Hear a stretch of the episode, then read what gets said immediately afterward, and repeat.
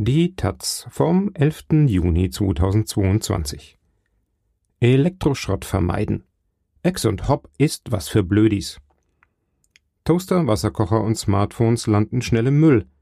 Nun meldet sich bei vielen das schlechte Gewissen und Reparieren kommt wieder in Mode. Von Karl Grünberg Mein Toaster ist ein völlig runtergerocktes Ding, das fast schon auseinanderfällt. Dennoch tut es seit 20 Jahren genau das, was es tun soll. Toasten. Mit anderen Geräten habe ich nicht so viel Glück. Wasserkocher, Smartphones, Milchschäumer, Waffeleisen, Staubsauger, Waschmaschinen und Kopfhörer. Viele Kopfhörer. Pro Jahr drei Stück. Alle immer billig gekauft, alle immer schnell kaputt gegangen. Im Schnitt brauche ich alle vier Jahre einen neuen Laptop. Einmal lag es am Bildschirm, einmal war der Stromzugang herausgebrochen. Immer war irgendwas. Immer hieß es in den Geschäften, dass sich eine Reparatur nicht lohnen würde. Immer habe ich es anstandslos akzeptiert. Also Festplatte ausbauen lassen, neuen Laptop gekauft, Daten überspielt, fertig zur neuen Runde. Ein ewiger Kreislauf. Das Umweltbundesamt zählte 947.067 Tonnen ordnungsgemäß entsorgte Elektro-Altgeräte im Jahr 2019. Der allergrößte Teil stammte aus Privathaushalten. Insgesamt sind das 10 Kilo Elektrogerät, die jeder Einwohner Deutschlands binnen eines Jahres wegwirft. Das sind die offiziellen Zahlen. Tatsächlich schätzt das Umweltbundesamt, dass es wohl eher die doppelte Menge im Jahr ist. Mit dem Elektroschrott, der zusätzlich in Kellern lagert oder verbotenerweise über den Hausmüll weggeschmissen wird. Alte Geräte wegschmeißen heißt bei mir eigentlich immer Neukauf. Ein Prozess, so dämmert es mir, der nicht nachhaltig sein kann. Mit jedem neuen Gerät gehen Rohstoffe wie seltene Erden oder Edelmetalle verloren und das in rasantem Tempo. So rückt Jahr für Jahr der Earth Overshoot Day im Kalender weiter nach vorn. Das ist der Tag, an dem die Menschheit alle natürlichen Ressourcen aufgebraucht hat, die die Erde innerhalb eines Jahres wiederherstellen und somit nachhaltig zur Verfügung stellen kann. Doch warum wird so viel weggeschmissen? Gehen die elektronischen Geräte wirklich einfach reihenweise kaputt? War das früher anders? Was kann der Gesetzgeber, was kann jeder Einzelne von uns dagegen tun? In der DDR zum Beispiel gab es aufgrund endlicher Ressourcen eine wichtige Norm bei der Produktion technischer Geräte – die Berechnung der Haltbarkeit. Diese gab vor, wie lange die Waschmaschine oder der Kühlschrank mindestens zu halten hatte.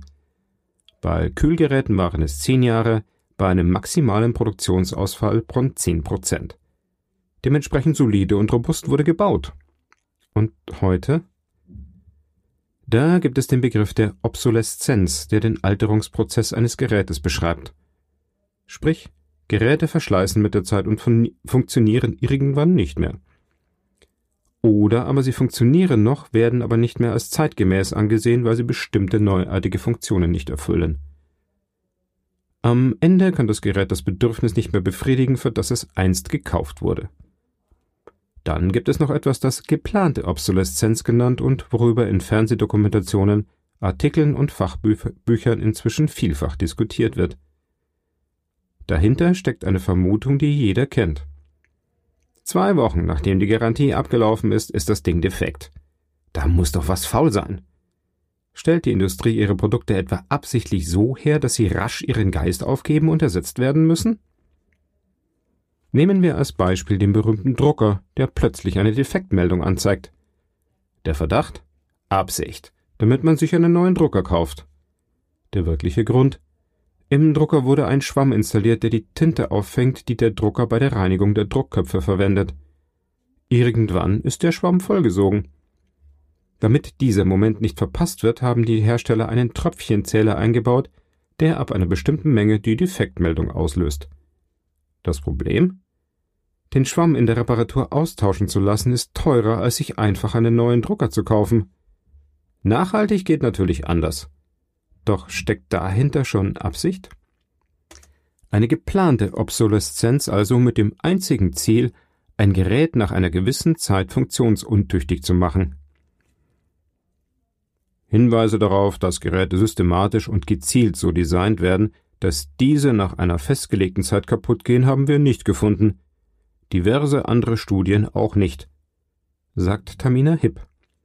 Sie ist Soziologin an der Technischen Universität in Berlin und arbeitet in der Nachwuchsforschungsgruppe Obsoleszenz als Herausforderung für Nachhaltigkeit, Ursachen und Alternativen, einem Gemeinschaftsprojekt des Fraunhofer Instituts für Zuverlässigkeit und Mikrointegration, der TU und der Brandenburgischen Technischen Universität Cottbus.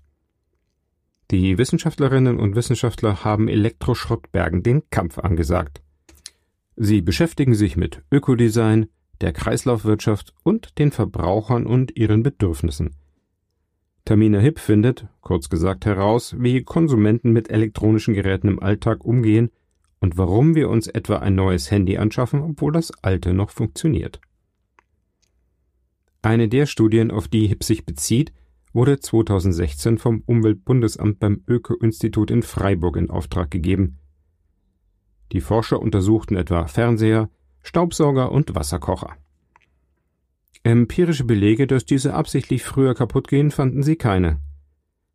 Gründe, warum die Nutzungsdauer elektronischer Geräte dennoch sinkt, fanden sie wiederum viele. Ich fühle mich ertappt. Mein Smartphone funktionierte noch. Doch die Kamera schien veraltet. Das Gerät war mit all den neuen Apps langsamer geworden, der Akku hielt nicht mehr so lange und das Display war an einer Stelle zersprungen. Es fühlte sich einfach nicht mehr toll an. Immerhin war das Ding schon drei Jahre alt. Monatelang überlegte ich, dass es doch wirklich mal an der Zeit für ein neues Smartphone wäre, bis ich dann tatsächlich ein Sonderangebot nutzte. Tamina Hibb lacht, als ich ihr davon berichte. Mein Beispiel zeige sehr gut, auf wie vielen Ebenen Anreize gesetzt werden, damit ich mir ein neues Gerät kaufe. Obwohl drei Jahre schon gut sind, sagt sie. Zwei Drittel aller Deutschen benutzten aktuell ein Smartphone, das noch kein Jahr alt ist und nur 8% eines, welches mehr als drei Jahre auf dem Buckel hat, wie eine aktuelle Statistik zeigt. In einer Umfrage der Forschungsgruppe Obsoleszenz gaben 67% der Befragten an, dass sie sich ein neues Smartphone zulegten, obwohl das alte im Prinzip noch funktioniere. Doch woran liegt das? Zum einen am sogenannten Innovationszyklus. Das ist die Zeit, in der ein eigentlich eingeführtes Produkt mit einer Neuerung auf den Markt kommt. Eigentlich sind damit echte, kategoriale Entwicklungssprünge gemeint, wie der vom Handy zum Smartphone. Heute sind es aber meist bloß kleinere Veränderungen, die zum Neukauf verführen, etwa ein neues Gerätedesign, Displays mit einer höheren Auflösung oder vier statt drei Linsen für die Kamerafunktion.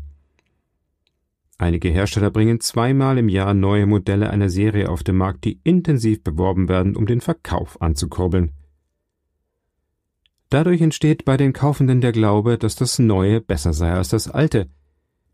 Diese Aufwertung wird auch Newism genannt, sagt Tamina Hipp. Das Neue wirkt begehrenswert, wird mit positiven Gefühlen verbunden. Um sich selber vom Kauf zu überzeugen, mache man sein eigenes altes Gerät systematisch schlecht. Die Toleranz gegenüber kleinen Kratzern oder anderen Defekten sinkt, obwohl die Grundfunktion noch erhalten ist, sagt Hipp.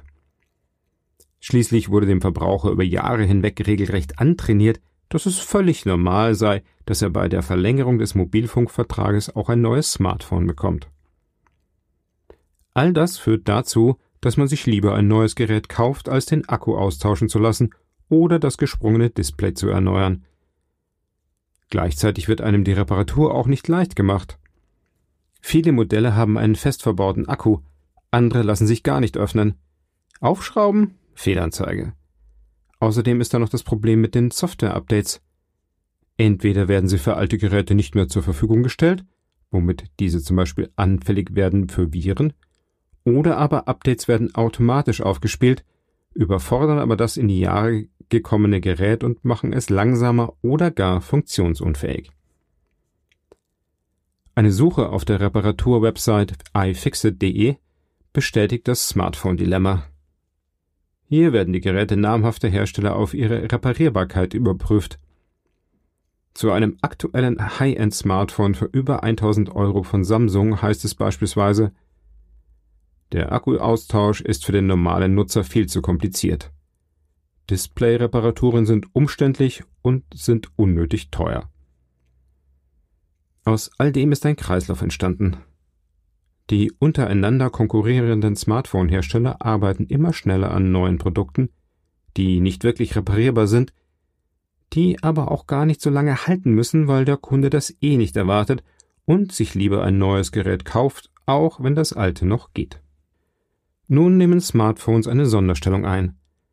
Kein anderes Gerät hat die Welt so schnell und umfassend erobert, mit wohl keinem anderen geht der Verbraucher ein so persönliches Verhältnis ein. Doch was ist mit Staubsaugern, Wasserkochern, Toastern und Spülmaschinen? 2004 gingen 3,5 Prozent aller Haushaltsgroßgeräte innerhalb der ersten fünf Jahre kaputt. 2013 waren es schon 8,3 Prozent, bei Waschmaschinen sogar glatt 10 Prozent, so die Ergebnisse einer Studie des Umweltbundesamtes. Die Stiftung Warentest wiederum fand heraus, dass die Ausfallrate steigt, je billiger die Geräte sind. 30 Prozent aller Waschmaschinen, die weniger als 550 Euro gekostet haben, fallen nach zehn Jahren aus. Bei Geräten, die mehr als 700 Euro kosteten, waren es nur 10 Prozent. Auch beim Stabmixer versagten die Motoren bei Geräten unter 20 Euro besonders früh. Oder bei Staubsaugern. Alles, was im Handel unter 80 Euro kostet, geht schnell kaputt oder saugt gar nicht erst richtig. Auch hier greift ein in sich geschlossener Kreislauf. Je billiger ein Gerät, umso schneller geht es kaputt. Und umso niedriger fällt die Reparierbereitschaft aus, denn das alte Billigding war ja recht günstig durch ein neues zu ersetzen. Ich muss mir eingestehen, dass auch ich mir bisher wenig Gedanken darüber gemacht habe, ob meine Geräte besonders lange haltbar oder gut oder schlecht reparierbar sind.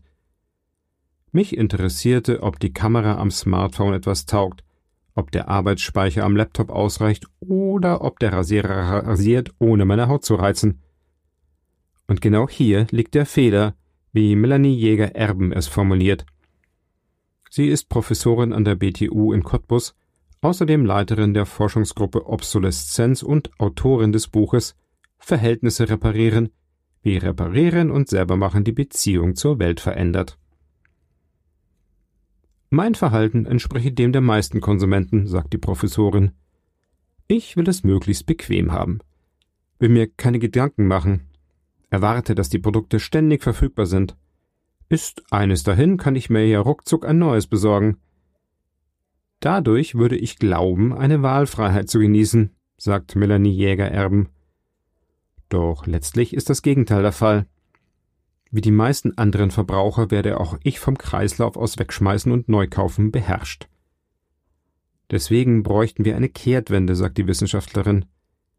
Wir müssten die Dinge wieder wertschätzen und eine Beziehung zu ihnen aufbauen. Nur wie? Indem wir sie pflegen, indem wir kaputtgegangenes reparieren. Konkret bedeutet das zum Beispiel, Entkalke deinen Wasserkocher, dann macht er nicht so oft schlapp. Reinige regelmäßig deinen Toaster, denn bei Toastern brennen sich nach und nach die vielen Krümel ins Material ein, legen Schaltkreise lahm und blockieren etwa den Einrastmechanismus. Nützlich ist es auch, sich vor dem Kauf über die Reparierbarkeit eines Gerätes zu informieren. Die Fachleute von der Reparaturwebsite haben dazu etwa eine Rangliste von Smartphones erstellt. Ganz oben stehen das Fairphone und das Shiftphone. Die Geräte dieser kleinen, unabhängigen Hersteller sind so designt, dass man selber Bildschirm, Akku, Kameras, Lautsprecher und USB-C-Anschlüsse austauschen kann, gleich ob sie defekt sind oder ob man sich bloß ein Update wünscht. Ob ein Gerät reparierbar ist, ob es Ersatzteile gibt, ob man es selber aufrüsten kann, ob der Hersteller Updates über mehrere Jahre garantiert, all das sollte ein wichtiger, wenn nicht wesentlicher Teil der Kaufüberlegung sein, sagt auch Melanie Jäger-Erben. Sie beobachtete eine weltweite Repair-Bewegung, die immer größer wird. Auch auf YouTube finden sich mittlerweile tausende Videos mit detaillierten Anleitungen, wie man selber dieses oder jenes Problem lösen kann. In Deutschland gibt es inzwischen in jeder größeren Stadt Repair-Cafés, in denen ehrenamtliche, aber fachkundige Menschen einem mit kaputten Plattenspielern, Mixern oder Toastern helfen. Reparaturunterstützung gibt es nun sogar auch von der EU, die im März 2021 ihre Ökodesign-Richtlinien erweitert hat. Ökodesign bedeutet, dass Produkte so geplant werden, dass die Umweltbelastung, die von ihnen ausgeht, von der Herstellung über den Gebrauch bis zur Entsorgung so gering wie möglich ausfällt. Bisher ging es der EU vor allem um die Energieeffizienz von Geräten. Nun will sie erreichen, dass Produkte auch länger leben. Hersteller von Waschmaschinen, Kühlschränken und Fernsehgeräten sollen Ersatzteile künftig über zehn Jahre vorrätig haben und sie sollen die Geräte so bauen, dass die einzelnen Komponenten leicht austauschbar sind. Noch hakt es aber an der Umsetzung.